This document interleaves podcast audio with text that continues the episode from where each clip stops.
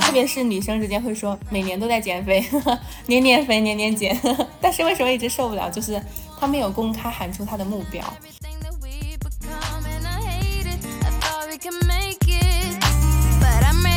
世界上没有.陌生人，只有来不及认识的朋友。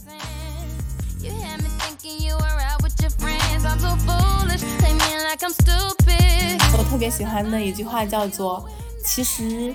只要你行动，就超过了百分之八十的人，然后坚持行动，就能成为百分之三的那波人。Again, 'cause for right now, you got me breaking down, and I just can't figure out a why. But this is what 记录自己的生活，其实更容易变现。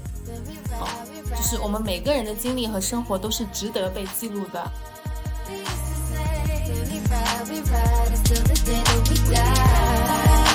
Hello，大家好，我是洪安，欢迎收听《奇思妙谈》，我们是一档围绕着身边人记录着奇思妙想的播客节目。今天邀请的嘉宾呢是小九，他被称为高能量的人，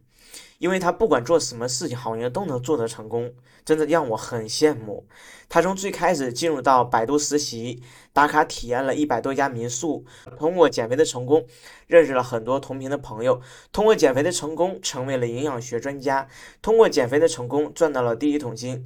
好丰富的经历呀！那我们接下来一起探索一下小九的高能量秘诀是什么？小九给大家打个招呼吧。Hello，大家好，我是小九，用三个标签来介绍我自己吧。第一个标签是呃，吃了一百根成都串串，瘦了二十斤。第二个标签是呃，通过朋友圈变现了人生中的第一个七位数。第三个标签是深圳女孩变成杭州女孩。哇，真的好有趣的三个标签呐！那你现在主要业务是做什么的呢？嗯，主要业务我是在滋补行业领域，然后在创业做以铁皮石斛为中心的呃产品。好好高端，听不懂。呃，那我们就聊你的身上的故事吧。好呀。看你自我介绍，就是说最有成就感的事情，第一件事你就是拿到了百度的 offer。但是聊聊你当初是怎么拿到百度大厂这样的 offer 的故事呢？这个说起来也是人生的低谷和高光，其实是循序渐进的过程。过山车。嗯，对对对，因为我高考失利嘛，我曾经最想走出来那个县城，然而我高考因为上网上网接触玩游戏，然后嗯滑铁卢，然后到了一个中国唯一一所县城的大学，啊，然后去到另外一个县城，就是一个呃二本的学校。当时我就觉得人生跌落到了谷底。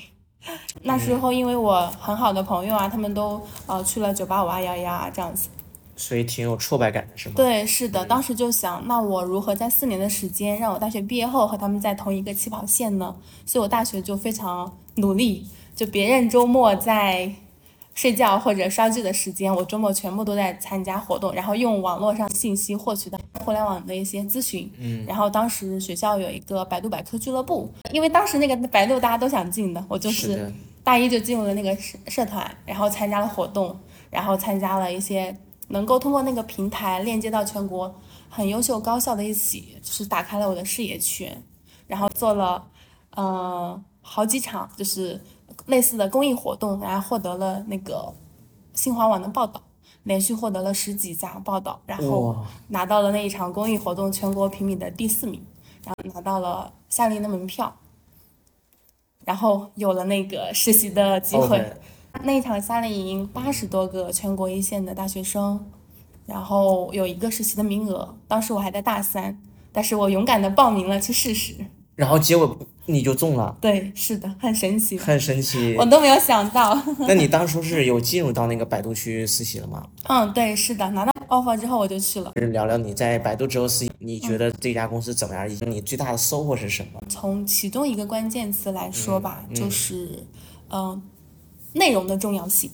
因为我当时实习的岗位是百度百科首页的，负责首页的那个内容运营。嗯，那在内容的过程中就，因为它百度百科是一个科普类的项目嘛，对，对，就是公益型的项目，我就需要有更多的咨询量去支撑到百度的首页。嗯我每天关于新闻热度的敏感度都是最高的，因为我每天的从早到晚就是在刷新闻资讯，刷各个网站的头条，然后我看哪些热度最高，然后把它转化成科普的内容。比如说某某发生地震了，某某发生了一些事件，我得马上把它编辑成整理成词条，然后去把放到首页，然后会有很多人对它感兴趣。这个是培养了我新闻内容的敏感度。对就相当于是一个热点小能手，小抓手，嗯，是的，是的。就发一个热点，哪里有热点，哪里有你的来影，然后立马把它搬到百度平台上。对我可能要浏览一百个选题，然后去通过一些数据去判断哪是 top 十是更有科普性的热度的。那这个是在你在百度实习的一个做的一个岗位内容。那你在呃这家公司你最大的收获是什么呢？最有收获的事业的开拓，就是你会发现这个世界的，嗯，叫人的生老病死，因为你每天那么多新闻事件，有好的，有悲伤的，有愉悦的，有难过的，就是有一种通过新闻事件感受世间疾苦的感觉，这个开拓了不同的人生体验。就相当于开拓了天眼一样那种感觉，嗯就是看到了很多东西。嗯那这个对于你后面的职场以及嗯事业上有一个很大的帮助，就是看到了更多的可能性。对，是的。那这是关于你职场经历，然后你第二件事情就是说你想打卡一百家民宿，嗯那你打卡这一百家民宿，你因为什么样的想法去想做这样的事情呢？这个说起来也很神奇，就是当时在大学期间不是新媒体正行吗？嗯然后我高中玩 QQ 空间，喜欢写说说，然后大学玩微信，然后就跟上了公众号、朋友圈的这波风口。嗯然后当时我就在学校做类似的那种活动，我们的那个话题浏浏览量过千过万也是很正常的事情。然后我就是关注了整个新媒体国内各个高校圈子的这些官博啊什么的，然后其中就有一个词在那一年的暑假特别火，叫义工旅行。当时那个词“义工旅行”在大学生的圈子就特别火，然后我就就是以自己的打工去换取住宿，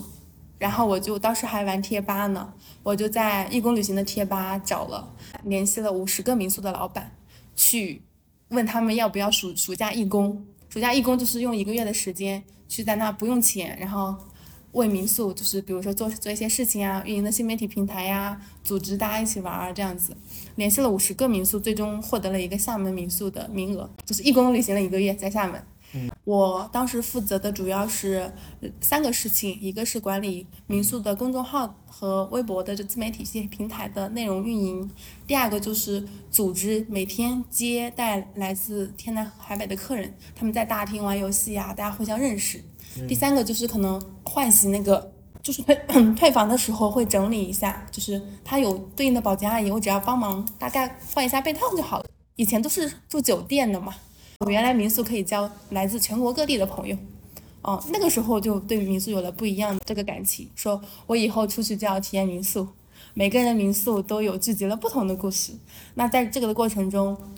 有了那一个月厦门的义工旅行之后，我基本上出去就是就是住民宿啊。当时呃去哪儿网它有一个民宿体验官，就是类似酒店试睡员的那个概念，携程的酒店试睡员去哪儿就是民宿体验官，我两个都申请了，而我的内容输出率也还是蛮可以的，所以之后我去哪一家店，我说我是去哪儿网的。那个民宿体验官，然后他就说：“哎呀，邀请你过来住。”然后住的过程中，我就拍照、写文案，然后发到那个评价里面，就会变成优质评价。就用你的一篇试睡的优质评价去换取民宿的住宿权利。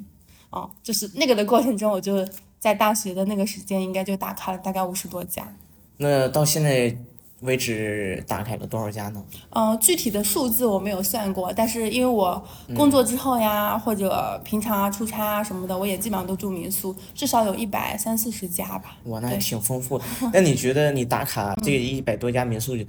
有没有一些让你很深刻的事情？我记得当时在深圳的一家民宿，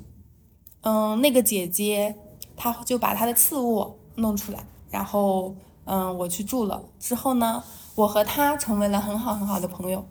因为他的那个次卧房间布置的非常温馨，嗯，然后我当时去是去玩的嘛，玩住他那，我白天出去玩，晚上就回来跟他一起在那个卧室里面看电影，然后聊天，聊什么呢？聊彼此的感情史。感情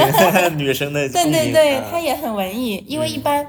像他把自己的家的次卧弄出来嘛，他本身就是一个愿意交朋友的人，然后他就是聊比较聊得来。你知道女孩子都是怎么亲密的吗？就是什么就是交换感情史，啊 然后就吐槽啊，嗯，吐槽前男友就开始，然后变成了闺蜜。嗯，对对对，啊是的，然后互相分享，见证自己的下一代，嗯就是大概这个让我印象特别深刻。其实直到现在还保持联系。这是深刻的一件事情。嗯，那有没有就是遇到有一些特色的民宿，就是这家装修的民宿特别好看，嗯或者说与众不同？那有没有遇到过这样的事情呢？嗯，有能让我再次体验的民宿，其实印象都很有印象。要说最的话，应该就是在，也是在深圳，深圳海边大鹏那边海边的一栋纯白色的民宿。哦，那个民宿花了三百万，嗯，那还是挺贵的。是，它是一家酒的博物馆。嗯，就是民宿的那些都承载了主人从环游世界的酒庄带回来的酒的陈列，然后纯粹用情怀来经营的这个事情。好有情怀。就是五层楼，嗯然后呢，一楼有泳也也有小的这个泳池，然后有一个庭院，然后它的顶楼是一个有一架钢琴，然后有一个会客厅，还有墙墙壁上有很多油画。我当时去嗯、体验的时候就很喜欢，因为它离海边也很近。然后我在那儿待了应该有五天，也是认识了一群人，然后晚上一起吃烧烤啊、喝酒啊，然后就舍不得离开，你知道吗？后来我又重返，还带了我的朋友，他这个应该是二零二零二一年的跨年，然后我聚集了深圳的小伙伴，我们大概有二十多个人去包了那整个民宿跨年，然后大家的体验都非常好，那个是让我很心动的民宿，然后我就定下了一个目标，哦，原来用赚钱要实现自己的理想，那实现理想有一个目标就是三百万。你要去养你的情怀，那家民宿，因为它的民宿本身运营是亏钱的。好有情怀的理想啊！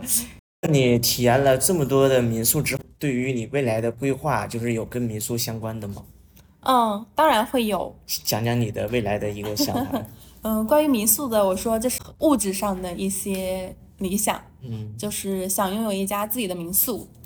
这个民宿就是一种情怀吧，在有一家民宿之前的情怀就是赚钱的这个动力。那在这个的情怀的过程中呢，就是希望我未来理想中的民宿是在海边，厦门的海边，因为我最喜欢的城市是厦门。厦门的海边有一家民宿，当然也和我义工旅行那段时间有关哈。民宿的四楼和五楼是小九的故事博物馆。这个故事博物馆里面容纳了什么呢？就是小九和他一千个朋友之间发生的故事。然后二楼和三楼是住宿的，那房间可能也不会设置很多，就十二个房间吧。十二个房间就对应着一月、二月、三月、四月，一直到十二月。一楼是会客厅，大家就一起就是朋友们啊出来啊玩一玩一玩。这个民宿还是挺有感觉。你讲最有成就感的第二事情就是科学饮食瘦了二十斤。你当时是什么样的一个体态？然后为什么想去减肥？减肥的动力是什么？以及你在减肥当中的故事是怎么样的？这里可以分成触发减肥的那个动机，因为当时在科大讯飞上班嘛，我们站一块儿讨论一件事情的时候，然后一个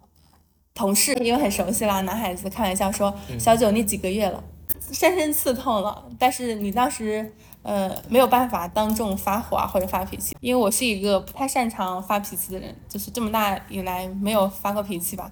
那不会发脾气脾气的人，他很有明显的一个特征，他的情绪就是会，由对外攻击转向成自我攻击，明白？然后就会觉得，哎呀，我自己很差呀，那我怎么改变呢？就是打他的脸，就是要自己瘦下来，打他的脸，就这种感觉。然后就是触发了减肥的这个动机，嗯，当时一百三十斤吧，那你就是接下来就是减肥过程中，嗯，就是你怎么去做到的？首先，减肥一定要触发一个很痛的点，痛了会改变。这个点让你有了这个改变的欲望，改变了欲望之后呢，就要公开目标。特别是女生之间会说每年都在减肥，年年肥年年减，但是为什么一直受不了？就是她没有公开喊出她的目标。我当时就直接在朋友圈立了一个 flag，说我一定要瘦下来，嗯，看看我瘦二十斤需要多久这样子，然后就开始每天在朋友圈公布我的一日三餐和我的数据，这个数据就是真实的体脂秤上的数据，因为人都是会有一个承诺一致性的，我承诺了，我的行为就会对标一致，然后我自己的饮食就会控制，当然也求助外界，嗯，因为有找的营养师帮我定制的方案，每天摄入多少碳水，根据我当时的情况摄入多少肉，摄入多少菜，然后在这个的执行过程中难受啊，也会有对应的解决方案。我觉得需要要专家来帮助，这是一件非常有效的事情，当然是付费哈，付费请专家来来协助，为了快速达成这个目标。那总结下来，基本的一个嗯饮食的原则，也可以用一个方法来说，叫二幺幺法则，就是你的餐食也不用特别节食啊，或完全不吃米饭也没有必要，就是吃两份蔬菜，二，然后吃一份蛋白质肉类。如果你肉吃不下了，可以用鸡蛋代替，嗯，然后再一份米主食，这样子二幺幺法则，然后加上你每天上称。减肥之前要准备一个科学的工具，嗯，专家科学的工具和自我的决心和过程的管理，这四步就 OK 了。就这么简单。对，是的，就是你是靠饮食减肥，有没有做任何的运动？嗯，没有，那你减肥是做了多长时间就是减下来呢？嗯，我是两个月瘦了二十斤，两个月瘦了二十斤。对，是的，那你这两个月二十斤就是通过营养师给你配的营养餐，嗯那这营养餐好吃吗？这个营养餐，其实这个大家会有一种偏见，叫营养餐就是沙拉，对，很难。吃的那种，但实际上不是的。我刚刚说了那个法则，只要吃炒菜就好了，火锅其实也可以。我为什么说我吃了一百根成都串串也能瘦？是因为我成都串串我选的基本上都是牛肉，还有这个肉类，然后蔬菜也该吃吃。它会限定你吃的范围，不会限定你哪些东西那么苛刻。你这么说，我就有种感觉，嗯你你身边的朋友很幸福，呃就跟你去吃一样的东西，他绝对不会胖。我想到一个 slogan，跟着小九吃饭绝对不会变胖，啊，这样的对对对，这个 slogan。slogan，我就觉得因为我会点菜，我知道点哪些不会胖。因为你 就是这么瘦过来，你自己就也很懂营养师这条路，你自己也考了营养师，嗯我就觉得哇，跟小九吃饭就绝对不怕被胖那种感觉。在这里可以和大家推荐一本书，就是你是吃出来的，嗯，这个是基础的一些书，就是看完就知道你日常摄入的多少会让你胖，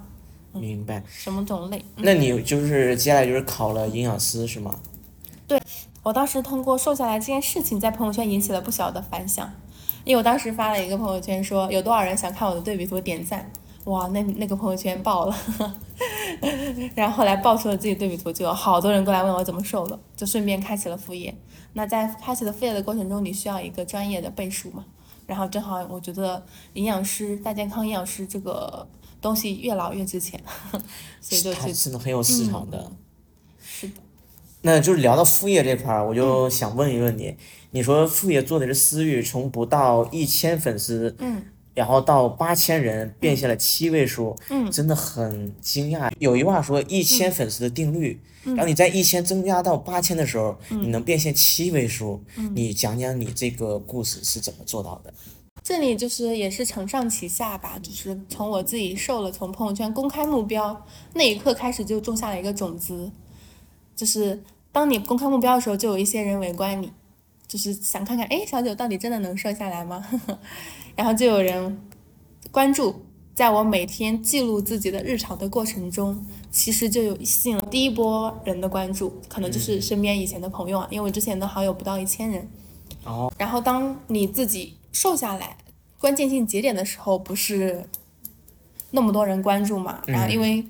就会问我，想瘦的人就会主动来问我你是怎么瘦的，而我又能通过这个营养师定制的方案去变现。我当时发现了这个商机，我就去做了这个项目。在这个项目的过程中，就会发现你的第一波流量其实很多都是陌生人。第一个客户是带我一起打王者荣耀的网友，男孩子。哇，因为我当时我和他同时立了减肥这个 flag，、他跑步，他每天跑十公里，然后你知道发生了什么吗？我瘦了十斤的时候，他胖了十斤，他太坏了，就是他脚踝崴了，就每天跑十公里的时候他就不能跑了，然后反而没有瘦，他就说等你瘦了，我也来给你定制同款。啊然后当时这个是我的第一个客户，然后我的第二个客户也是网友，就是没有见过面的，然后上来就说，哎，我看朋友圈你你怎么瘦的？然后我跟他说了这个方案的科学性，然后他说，哎呀，那我也定一个同款的，然后我就发现，哎，好像做副业也没有那么难，就是好像自然而然的事情这样子。然后我就把朋友圈记录就是日更，就是我就不仅仅更新我的，我的减肥是我的第一个专题，我就跟进小九朋友的减肥记录，就 是那些通过我啊，通过我的每一个客户都是一个连载的故事，我当时连载了大概有五十多篇，小九的朋友的连载就是故事，就是在这个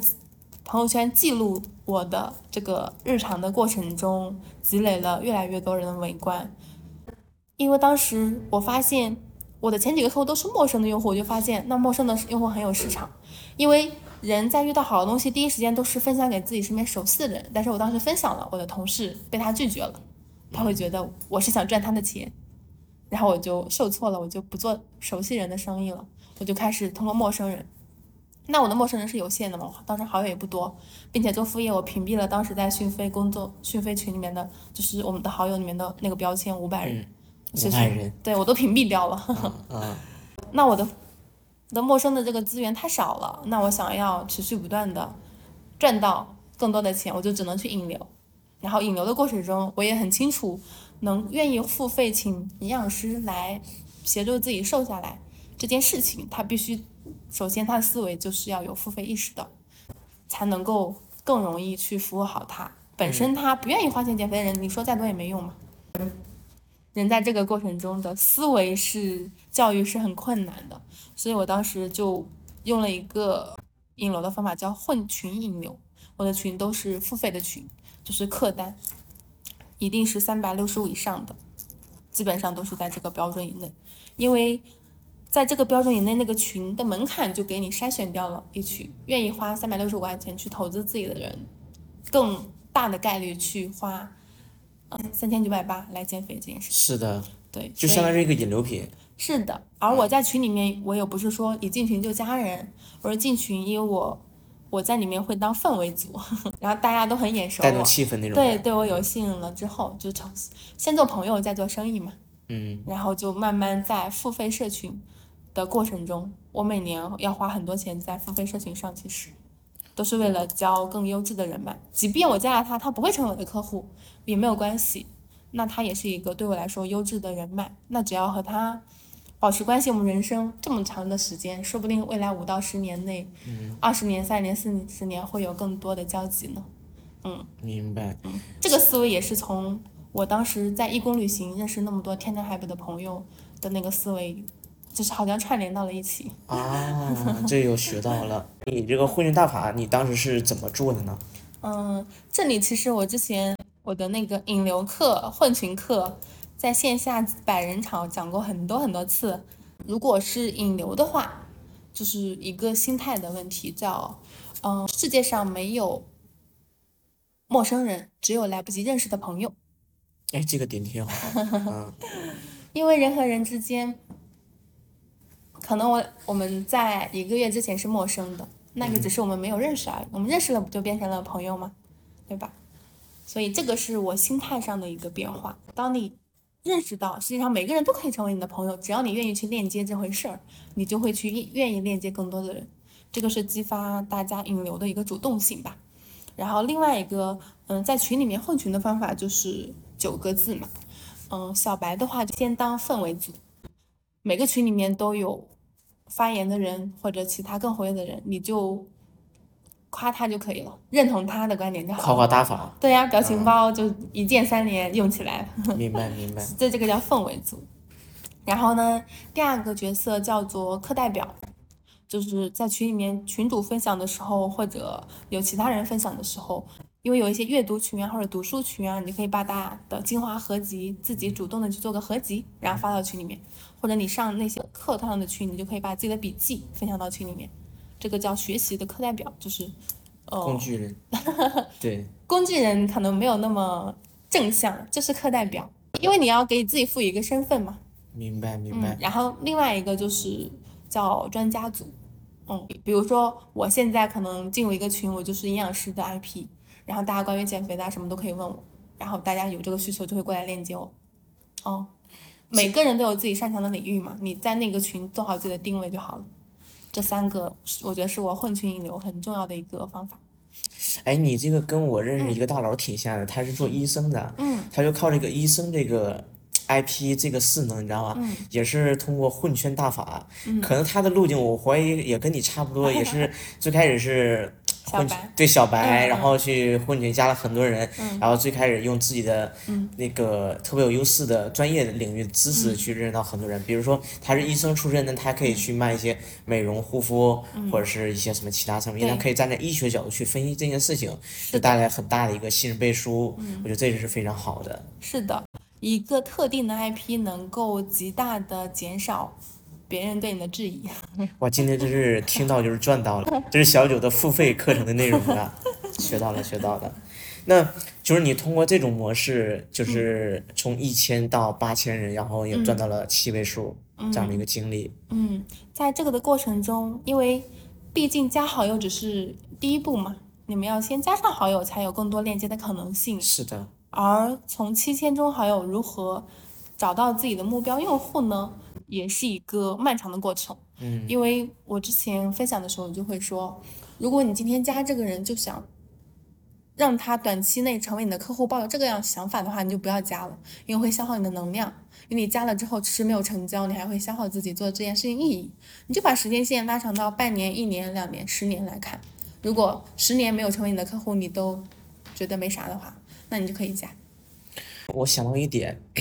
你做的事情给我的感觉是养成系博主这种感觉，就从你最开始是想瘦下来，然后变成慢慢一个专家这样的一个身份，那你站在一个做私域这件事情，你做的也是养成系东西。我跟你当朋友，我跟你长期相处，你被我信任之后，我不用来去卖你课，刻意的转化，对，我不用刻意，我主打真诚，就是我是这么瘦下来。你通过我朋友圈长时间去分享，嗯你绝对会来买我的课，你绝对会忍不住的。嗯，但是这种就是给人感觉又不很反感，又不会删除，你觉得哇，他分享的很真诚，自由成功案例，又没有去推销我。因为有些人就比如说我，我很反感，就是说你直接上来跟我说我要卖课怎么怎么样就推销，我这特别反映。你上来告诉你你要减肥了，赶紧买我。对，就是说你有什么帮助吗？就是我就感觉你要卖课，我觉得这种不太好。但是如果说你能通过长时间去分享，能让人家吸引过来，去主动跟你聊，这种是他既能承担你低客单，也能成交你的高客单。低客单就是比如你卖一个课程，高客单你可能陪跑，这种形式，我觉得这个是很不错的一个思维，真的学到了。就是慢下来吧，就是慢就是快嘛。嗯对，其实就是用你一句话就能概括掉，就是刚开始我们是不认识的，对吧？把相当于把陌生人变成朋友这样的一个经历，那变成朋友，其实朋友就等于客户，嗯可以这么理解了。对因为我们给他赋予专业的服务或专业的知识，我们顺利去赚钱，这是合理范围的。对，赚自己的合理的钱。对，我觉得这是很棒的一个是的东，首先要自己要专业嘛。但刚刚你聊到了小九的朋友故事，你要完嗯成一千个，你最开始说你已经完成了三百多个，嗯那你能不能聊聊你在采访这三百多个嗯有发生过，或者是有遇到过什么好玩有趣的故事吗？嗯，我发起这个朋友圈的挑战，就是小九和他的一千个好友链接的故事，也是嗯，当时遇到了一些困境。这个困境是在于我在低谷期，我的能量就不足。那在这个的过程中，而我又是一个 E 人，E 人是通过和别人对话来获取能量的，这我深有深有感触。是吗？是的，咱们都是 E 人哈。对我也喜欢扎在人堆里去获取能量的一个人。嗯嗯嗯你继续。然后，嗯、当时也是遇到那个疫情嘛，在风控的这个过程，就是没有什么线下和朋友交流的机会，然后我就在朋友圈发起了这个挑战，每天和十个人链接，在这个的过程中，就每天主动去私信十个好友，然后有谁回我消息，我就跟他聊，然后聊的过程中去筛选三个人去约语音对话，可能不是今天，可能看他什么时候有空约个语音对话，语音对话大概是一般都是在一个小时左右，因为太短的话没有办法深度链接。那可能当时的节奏是每天和三个好友打语音，然后在一周的过程中，你打过语音的这个过程中，挑选出来三个你觉得你愿意去分享和推荐的，因为我有一个小组的 VIP 好友群，是愿意每周推推荐三个嘉宾到我的好友群里面，让大家自由链接。这个是经过我本人约聊筛选过后的优质的朋友，然后我才愿意推荐给别人。那在聊的过程中，会发现很有意思的是，我和他之前线上都没有见过面，但是呢，因为我们当时财富流的活动认识的，线上，因为我说发起一个各地嗯。北上广深、南京的财富流的线下活动，然后杭州当时有一个小伙伴举办了，我的嗯。那个朋友叫阿娘，然后她也参加了杭州的线下的财富流活动，然后后来就朋友圈隔圈就是朋朋友圈的点赞之交，也没有怎么聊聊过天，嗯。在约语音的过程中，发现他有多重的身份，她不仅是他们产品的增长官，她是一个新疆姑娘。哇，新疆姑娘都很漂亮的。对我从她朋友圈完全看不出来，然后她还做自己家里面新疆那边水果的生意，去对接各个渠道，我就觉得哇，好厉害呀！就是她也有不同的这个这个身份对身份，嗯她有两个号，一个是她的生活号，然后一个是她的副业号。后来就是我们俩在他的那个副业上也有了更多的一些链接。后来当我去年五月份来到杭州的时候，然后就跟他约见面了。就是他知道我来杭州，我们俩就面基了。嗯 面基的过程中发现，是我认识的第一个新疆朋友，啊 新疆姑娘，就发现性格特别合得来，就是两个人眼神一点就知道对方想说啥的那种，就很默契，像认识了很久一样。是不是失去多年的一个姐妹 那种感觉？有有有就是心有灵犀。对，心有灵犀那种感觉，就是嗯你一个眼神，我就能知道你在想什么，对对就是一种缘分吧，对。对对对。然后最近啊，什么心情啊，好和不好的时候也会和他分享嘛。我觉得这是一种很奇妙的故事，因为我和就是发起了这个故事，让一个朋友圈的点赞之交变成了关系很好的，互相交换了人生故事，对彼此又更信任的朋友，然后来到了杭州，变成现实中的闺蜜。而这样的一段经历，我觉得大家都可以复用。我这都可以复制的，我觉得是对，就挺好的。是的，就是朋友圈发起挑战这个裂变，认识很多朋友挺有意思的。可能一开始不需要像我，我当初是闲着没事儿 去做这件事情，可以在还是挺有那个价值的。对，可以比如说每周约一个朋友来聊一聊。我觉得这个东西是很有意义的，它是能激活你朋友圈的人，同时也能裂变一些，比如你约的非常好，也可以你裂变一些很多朋友，你也可以认到更多的朋友，见到更多的可能性，嗯然后你才能丰富于自己的内心以及丰富自己的眼界，做更好的事情。对，嗯，对，这个首先要保持自己对世界探索的好奇心。是的，对，如果他对彼此没有好奇心的话，这个对话是没有办法进行下去的。是的，是的他，要也愿意分享才可以，叫分享欲和探索欲都需要拥有。就是必须要满足这两条件，不然的话就没办法了。嗯。对，是的，那我从朋友那了解到，你是那种能量很强的人，做什么 过成什奖了，么。过奖了。你这里有什么秘籍吗？你看，从你聊的 这几个经历，就是说收到百度 offer，、然后又做了打卡了一百家民宿，然后又通过副业赚到了七位数，你就是一种高能量的人，你是给我的感觉。你为什么会做什么成什么？你的独家秘诀是什么？啊，要说独家秘诀，可能就是心想事成吗？呃，可以说心想事成，但是心想事成的背后要马上行动。因为我特别喜欢的一句话叫做：“其实只要你行动，就超过了百分之八十的人，然后坚持行动，就能成为百分之三的那波人。”所以我在每个低谷期，我都会马上行动，因为我知道我一定要穿过这个低谷，才能到达下一个高光。我就要先行动，行动完之后坚持，才能达到下一个高光。这是第一个想分享的一句话，就是行动。关于行动这句话，其实第二个想分享的更多的是一个心态上的事情吧，就是要把自己的目标大声喊出来，把自己的梦想喊出来，不要怕丢人，因为你喊出来不是丢自己的人的问题，因为你喊出来之后，不管你实现没有实现，对于自己来说都是一件很好的事情。也比如说我喊出来了一个我要考一百分的目标，那因为我的承诺一致性，我的行动就会往一百分的目标靠近。那最后就算完成了八十分，也 OK 了，也超过了大部分的人了。比你之前没有喊出一个目标，或者喊出来一个只有六六十多分的目标，你可能只完成了五十分。这样以结果为导向来相比的话，还是喊出目标更容易，让我去马上行动去完成它。我是一个目标感相对较强的一个人，能嗯看出来我。喊出来了这个目标，不管怎么样，我都要努力达到。嗯，所以朋友圈是一个很好的场立所。flag 的地方。对对对，我的朋友圈就定义为是我的日记本，所以我的那些朋友啊，都说小九每天碎碎念，就是我在你的朋友圈见证你的成长，知道了你和你前男友的故事，知道了你和你家里人发生的事情，知道了你和你朋友发生的事情，就看他们比我自己更记得我历史。就看你朋友圈有那种看连续剧的感觉。如果拍成呃短视频，或者说拍成播客，或者说出一本书，哎，我觉得你后期可以把这些变成一本书，我觉得你怎么知道我的想法的？妈呀，真的这种心灵希望，我觉得你这个如果把它变成一本书，真的太有纪念意义了。就是人很多人就喜欢拍照，然后把它记了，但是拍照它可能是每个照片赋予一个故事，但是如果说你把这个故事以及照片变成一本书，那我觉得它比相当于一个相册纪念的意义更大一些。如果能把这个故事传播更多的人去。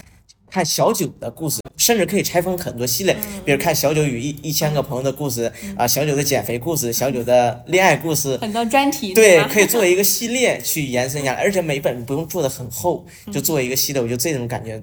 哇，真的是太棒了。我说咱俩同频了。一个月前，一个朋友问我嗯说：“小九，你以后会写书吗？”我说：“会呀，我的第一本书就是小九的朋友圈。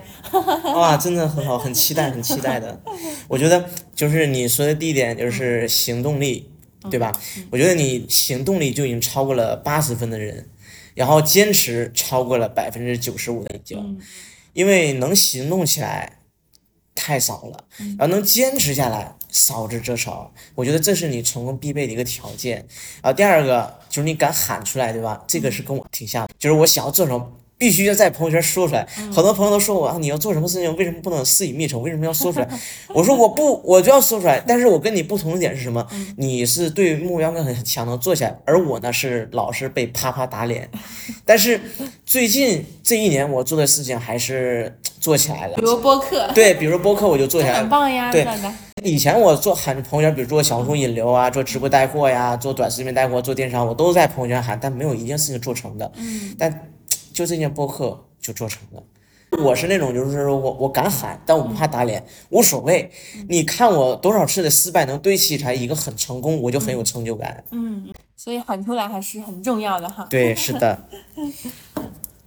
那聊到现在呢，我邀请了第五期节目的嘉宾陶陶子，因为他在那期直接变火了嘛，我一直想邀请他再聊一期的。那今天很容易邀请到他，然后跟呃小九我们来一次圆桌讨论局，就是我们一起聊一聊。对，所以就陶陶子，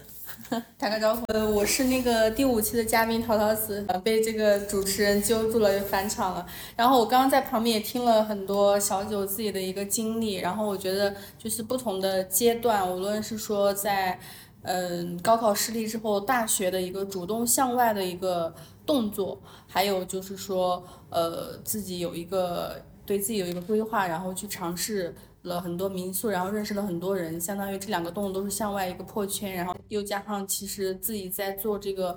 减肥，然后又觉察到这个商机之后，又把它自己作为一个副业做得非常有结果。我觉得就是我在旁边听的感受，我就觉得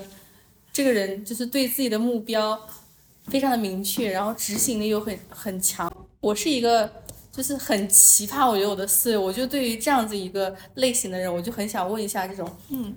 相反面的，就是这个就像一个太阳背后的阴影面。那你有没有这种，就是觉得你完全不知道自己做什么的时候？就像我刚刚说的一样，每个高光都会有低谷，嗯嗯因为触底反弹之后才能到达下一个高光。嗯，那比如说我减肥这件事情，在我减肥之前，我就是一个自闭的社恐少女，这个你们敢信吗？哦，有这样子一个经历，嗯，是的，因为当时，嗯、我北漂了两年多，回到合肥的时候，在讯飞的那个工作环境中嘛，然后就是属于白天上班，下班打卡，因为讯飞当时也不怎么加班，两点一线。对，两点一线，晚上回来玩王者荣耀，玩游戏，看游戏主播，然后到凌晨一两点又就是刷着手机睡觉，然后第二天早上八点钟起来上班，这个就是我当时日常的状态。因为我回去了之后，失去了我北京那些朋友的联系，我觉得我好像没有更多的价值提供给我的我的那些朋友了，而我在讯飞中的这个历练的一些运营技能的价值和我那些朋友天差地别，因为他们在北京，他的生活节奏和技能迭代都非常快，而我已经落落下了，然后就陷入了虚无缥缈的内耗中，觉得我自己是一个打工人，没有梦想的咸鱼。在这样又放松了对自我的要求，所以我就逐渐日益变胖，然后胖了过后又开始自我攻击，然后好像就这样，就是不愿意社交。我在合肥的两年多，我的周末从来基本上没有和朋友约会过，就是不社交，就是一个人宅在家宅女。对比就是非常的明显。现在是一个可以链接很多很多人，然后朋友可能遍布天南海北，嗯，然后不同类型、不同职业的一个形象，我认为你觉得非常的社牛，甚至社恐。然后原来一个社牛跟社恐的人，曾经也有一个这样子 社恐也可以，也可以向外 改变的。好丰富的然后我我其实刚刚想、想到一个点就是什么，一个人可能就是他的高光时刻，然后看起来就是非常的嗯光彩，嗯但我觉得可能如果从这样一个低谷的时候能够走出来嗯的这个力量，或者说这样子一个经历，能够给予一些其他的小伙伴，比如说可能会听到的听众上面给的力量可能会更更重一些，会更强一些。那到那个时候，就是说是经历了这样子在合肥的两年之后，就是可能自己的状态啊，然后自己的一个体重都到了一个不是很好的一个阶段。那我觉得其实减肥这件事情，它不仅仅是调整了自己的一个身体状况，更多的我觉得可能它会作为一个一个事件，嗯。把你自己的人生整个的状态都带的比较的，嗯，是，嗯，当你自己陷入低能量的环境中和低能量的状态中，如果有一件事情能让你马上获得正反馈，就像黑暗里面照进来一束光一样，嗯嗯，其实减肥是最简单的事情，因为你只要管住嘴，迈开腿，第二天体重的数据上面就按照这个标准的动作去执行，嗯。然后就会有一个正反馈。对，是的，但这是最难的，就你说的是简单，但是很多人减肥失败的人就是管不住自己的嘴，迈不开腿。那是因为他还不够足够的痛，不，我觉得还没有认识小九。是的，你可能太会说话了。是两种不同的痛，有一种是完全就是没有自制力的，有一种是完全不知道做什么的。是的那么其实他减肥的这件事情，就是有其实有一个有一个步骤，已经可以让他很清晰的知道，我只要去做。对，当时因为我也见证了我的朋友他两个月瘦下来，嗯，那我觉得他能做到，那我肯定也能做到。就像就像溺水的人抓住了一一根救命稻草，你就不会放了。对对对对对对，是的，是的，是的。所以我觉得这样子就是这个减肥的故事的前半段，把跟刚刚减肥成功的这个故事，然后衔接在一起，它它就完整了，它是一个完整的故事了。我觉得这样子一个故事给人的能量和力量就更强了。因为我为什么就是想问这个点哦、嗯这个也是包括我们认识的时候，在那个上一次那个北线下辰青年对北嗯辰青年的局，嗯，然后包括其实我自己自身在嗯朋友的聊天的过程中，都会得到一个结果，就是现在很多年轻人其嗯就是都会面临迷茫，嗯，然后嗯力量感比较弱的情况下，那我觉得你的这个故事可能可以给很多迷茫的人或者比较弱的人一些能量。当你在这样子一个比较低谷的时候，其实只是不需要说那么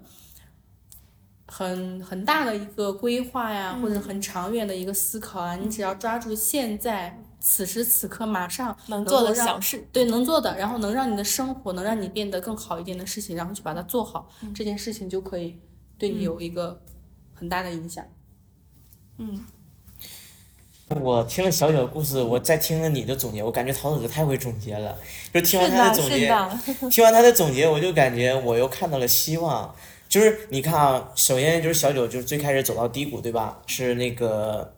高考失利。对，是 高考失利，然后到那个职场上就是感觉比较胖，然后减肥。哎，通过这个减肥一个事件，认识到很多朋友，然后通过这个减肥的事件，哎，又变现赚到很多钱。哎，我就觉得这个点跟现在很多契合。再回到桃子说这个点，比如当下年轻人很迷茫，对吧？那你就聚焦于当下自己的一个痛点，把这个痛点去解决掉，哎，然后你再衍生出来认识很多朋友，然后就能变现。对，然后就能变现。哎，它 是一套接着一套，一环接一环这种的，我感觉，我觉得 哇，真的，其实小九的分享的相当于两个阶段的故事，嗯第一个就是低谷，然后到了大学之后，一个一直在行动，去参加很多的这种社团呀，然后这种链接很多的人。然后第二个低谷就是说是需要减肥的这个阶段，然后他都在做的执行。我觉得他的这些行为跟他自己刚刚讲的行动，就是要去行动的这个他的观点是有很大的一个嗯影响的，就是人的人的认知、人的思维是会决定你的行动的。那如果是说我们在还是在面临低谷的时候，就是说是也可以去调整一下自己的思维，让自己从思维的角度上面去做一些优化，然后再去面对你自己的现状，可能会更好一些。嗯，确实，因为人生是一个波浪线嘛，你到了低谷一定会迎来下一个高光，但它必不可少的步骤就是行动，你不可能躺着在低谷躺着，那只能越躺越低。嗯，对，是的，是的，是的。我觉得小九经历过这两次低谷，在他将来里，对吧？没有低谷这一说了。我为什么敢这么说啊？当一个人的敢行动、敢执行、敢跳出来，这人绝对不会有低谷。我觉得那些都不对他来说不叫低谷，那叫自我成长，那叫自我完美，自我完美的一个过程，这叫。当你觉得难的时候，你就是在走上坡路。对，是的，就是触底反弹了。所以很多人真正的卡点就是卡在了行动力差。小九真正成功原因，我觉得核心本质还是在于他能行动、敢行动。我想多了解一下，嗯就是小野好看呀现现在在做的这样子一个事情，就现在在做的这样一个项目，具体是一个呃什么样的产品？就是可能受众啊是什么类型的，可以得到一个什么样的效果？嗯，这里说起来有一点情怀在的，因为我本身是营养师的呃这样一个角色嘛，嗯，然后呢，再加上我也喜欢养生，嗯，然后我我就是遇到了我现在的老板，然后他也是家乡里面的人，我们家在霍山，安徽霍山，嗯，霍山有一个非常贵的仙草，叫做霍山石斛，中华九大仙草之首。然后他说他研究了这个物质研究了四年，然后呢想邀请我，因为他知道我之前在私域有一些经验嘛，然后想邀请我一起来做这个项目，就是嗯，针对于以铁皮石斛原料为中心的，然后去研发它的一些产品，对于年轻人来说是养胃，因为铁皮石斛它本身有养胃的功能，然后养胃助眠的。那我觉得这个赛道非常的垂直垂类，而我又能够用我的专业去做一些事情，所以就加入了加入了这个项目啊。刚好他当时说要在杭州开分公司，五月份的时候，然后我就毅然决然的从深圳搬离了深圳，然后来到了杭州，然后正好也很喜欢杭州这个城市，然后就说在嗯在这样的一个过程中能够陪伴和做这样一件有意义的事情，把自己家乡的这个很好很好的东西去推广，从零到一做起来，这个人生体验对我来说很重要。对对对，这个已经其实它不是一个单一的产品。从我昨天看到一篇博文，就挺有趣的，是说就是一个现在现代女生需要的身份，就除了这个朋友、同事跟这个爱人之外，需要一个中医。为什么 要照顾自己的身体？需要一个咨询师。为什么要照顾自己的情？照顾自己的调理自己的情绪？还需要一个可以吐槽的群。然后我就觉得这个就是未来可能大家呃我们这样子一代人成长起来的一个刚需产品。然后你做的这个产品就。嗯，非常垂直，而且我觉得就是对大家来说是一个匹配度非常高的一个有需求的一个产品。然后另外的话，就是之前不是网上还有那个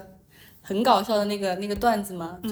就是大家去东东北旅游之后，嗯，触发了农业大摸底，然后发现有很多 县城地区的产品，哎，原来我们这个地区都很好，对，都很好，但是大家大家不知道，然后。对对，然后那个时候其实我就会有一个想法，我觉得如果说后期有人有精力去做一个事情，就是以我们嗯相对来说更小的，比如说县域经济、县县域特产，然后去做一个民俗呃跟产品相绑定的一个推广，然后既可以让大家去了解我们就是丰富的一个地域的一个民民俗特色，然后又可以了解这么多丰富的一个产品，我觉得你们你的这个。产品就是满足了我对于未来的有特色品的两个非常嗯大的一个点的一个需求。嗯，我现在的那个标签叫热爱东方养生的营养师，因为我以前吃的都是营养素、维维生素 A、B、C 呀。当我研究了中医，研究了它的这个药材之后，我就开始对中药材感兴趣了。啊，我觉得你这个你这个做的东西就是我特别需要的，因为我们觉得我也很想养生，但是我其实不知道自己应该吃什么。那你去那个中医馆给你开的中药的话，又要熬。对又要熬，然后又不喜欢那个味道，是的所以这个东西我觉得真的很好，它我们现未来应该是非常的有很大的一个潜力可以很大的一个市场，我们现在叫做三秒养生法。因为铁皮石斛它平常在江浙这这边认知比较高，大家企业家间送礼啊都会送铁皮石斛的风斗，但是它熬出来它的营养的析出率只有百分之十六，然后我们把铁皮石斛浪费了。对浪费了，然后就把它做成了原浆系列，而原浆它的营养吸收率能达到百分之九十以上，嗯，所以就是就是原浆是那个袋装的，然后就是也比较便捷，对对对，然后每天一袋，助眠养颜。因为铁皮石斛它贵是有贵的原因的，嗯，武则天一直都在喝，所以武则天那么老还依旧那么风韵犹存。风韵犹存这个词用的好。人家去那个洛阳当女帝，我们在这里喝了铁皮风斗就可以当女帝了，是不是违反广告法？没有没有没有，应该没有关系啊。对，因为铁皮石斛它本身卖的其实还是蛮贵的，一般人都叫什么来着？就一般人都不舍得喝。都卖给有钱人的。嗯我吃西方的东西，我维生素 A、维生素 B，哦 A 不用吃啊，维生素 B、维生素 C、维生素 D，各种维生素，我一天要吃一把，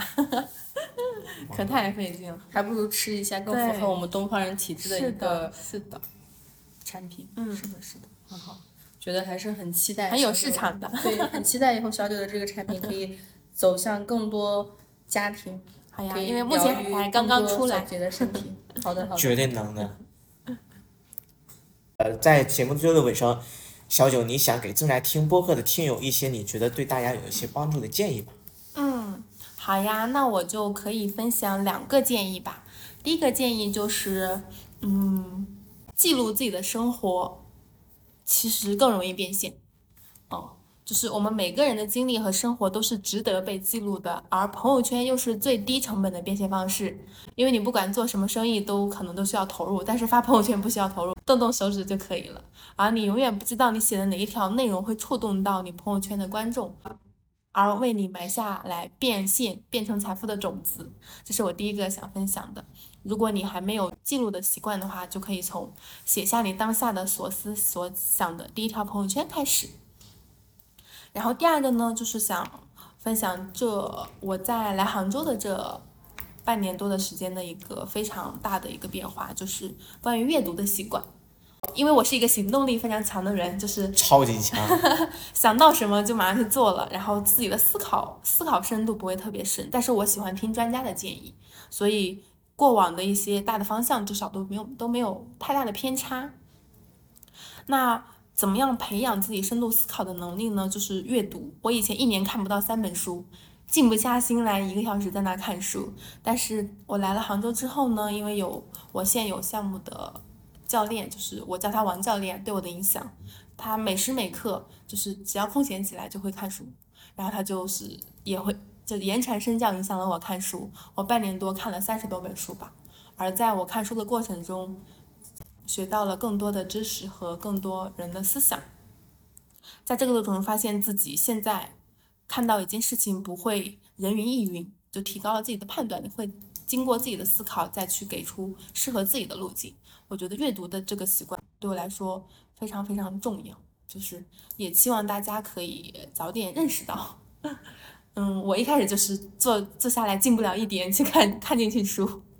可以先给大家推荐一本书，叫做《微习惯》。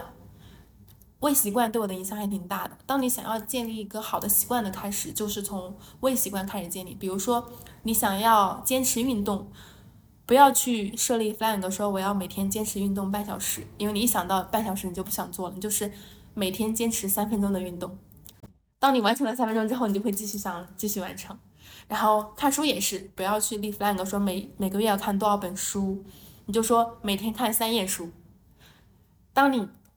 降低了你启动的这个成本之后，你就会很容易开始行动起来。然后呢，看了三页，你还想看三页，还想看三页，啊，从这样一个细微的变化的积累，你就可以培养一个很好的习惯。这个是我想给大家分享的两个小建议啦。你就是通过微习惯建立起阅读习惯这样的东西。嗯那我就简单总结三点。第一点就是说记录生活，这个我当时是看到一个短视频说，嗯记录生活就是做一个养成系博主是最容易变现的。从底层逻辑是说。粉丝是陪伴你成长的，嗯那当看到你成长，对你是有一定的信任力的。当你有一定的信任力，你顺便以朋友的形式去推荐这个产品，因为他是见证你的成长，那你推荐这个产品，他肯定会去认可去买的。所以这就是为什么小九推荐大家去记录自己的生活，做个养成系博主。无论你用任何方式，你要擅长于呃拍短视频的话，你就做短视频；你要擅长写文字，你就写朋友圈、公众号以及小红书都没问题。你要适合用声音、用音频的话，就做播播客，作为一个积累。第二件事情就是阅读，我也是一个广度特别广、深度很差的一个人。我觉得阅读真的非常非常重要。那怎么样坚持自己去阅读呢？就通过微习惯，把目标感变得很小。让快速得到正反馈，比如说我读到三页，哎，我今天目标达到了，那我明天可以不可以增加读四页呢？积少成多，把目标变成小，变成一个具体化，变成一个量化形式去慢慢做到的。所以还是非常感谢小九，今天非常感谢桃子和小九的分享，哎呀，不客气。听到就是赚到了。我想补充一个点，就是我不太会把我的朋友圈这些私域的叫做粉丝。我有一个自己的 VIP 好友群，我的我不会叫他们粉丝，我会叫他们都是小九的 VIP 好友，都是一路见证着我成长过来的，陪伴我成长过来的。所以那个叫尊贵的小九的朋友们，对对对，是的。好，感谢小九谢谢。Day that we die. But I remember what you used to say. We'll be right, we riding till the day that we die. Visions in my mind of the day that forget took me swimming